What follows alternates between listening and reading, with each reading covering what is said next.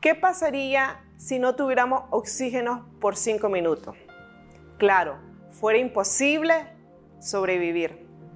Así como el oxígeno es un recurso fundamental para el buen funcionamiento de nuestro cuerpo, así es la oración en nuestra vida espiritual.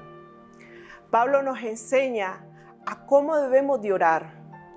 Quiero que me acompañes en Efesios 6:18. Orando en todo tiempo, con toda oración y súplica, en el Espíritu, y velando en ello con toda perseverancia y súplica por todos los santos. Aquí quiero destacar tres aspectos importantes. El primero es orar en todo tiempo y permitir ser guiados por el Espíritu. Esto significa que no solo vamos a orar cuando estamos a solas en nuestro cuarto, sino en público, de una manera espontánea o adrede. Orar en todo tiempo, dice la palabra. Es estar permaneciendo en esa conexión con el Señor desde nuestro corazón, en todo lo que hacemos día a día. Y el Espíritu Santo nos va a guiar, nos va a inducir a cómo orar y hacer la voluntad del Señor. El segundo aspecto es estar alerta y permanecer en ello. Esto significa que es estar firmes en medio de la oración. Y un ejemplo es la iglesia primitiva en Hechos 2.42, que decía, perseveraban en la oración.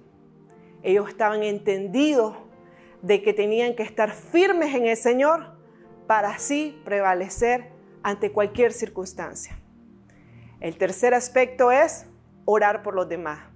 No solo orar por nuestra familia o amistades, sino también por la iglesia de Cristo y por nuestro país, incluso por personas que no conocemos, pero el Señor va a poner en el camino para interceder por ellos.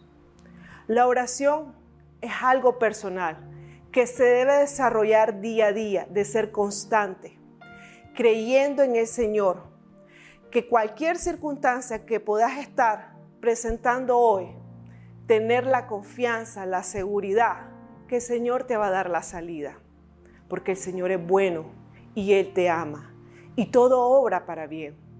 Te animo a que sigas firme, que prevalezcas creyendo en el Señor con fe, que Él va a obrar en tu vida. Que el Señor te bendiga.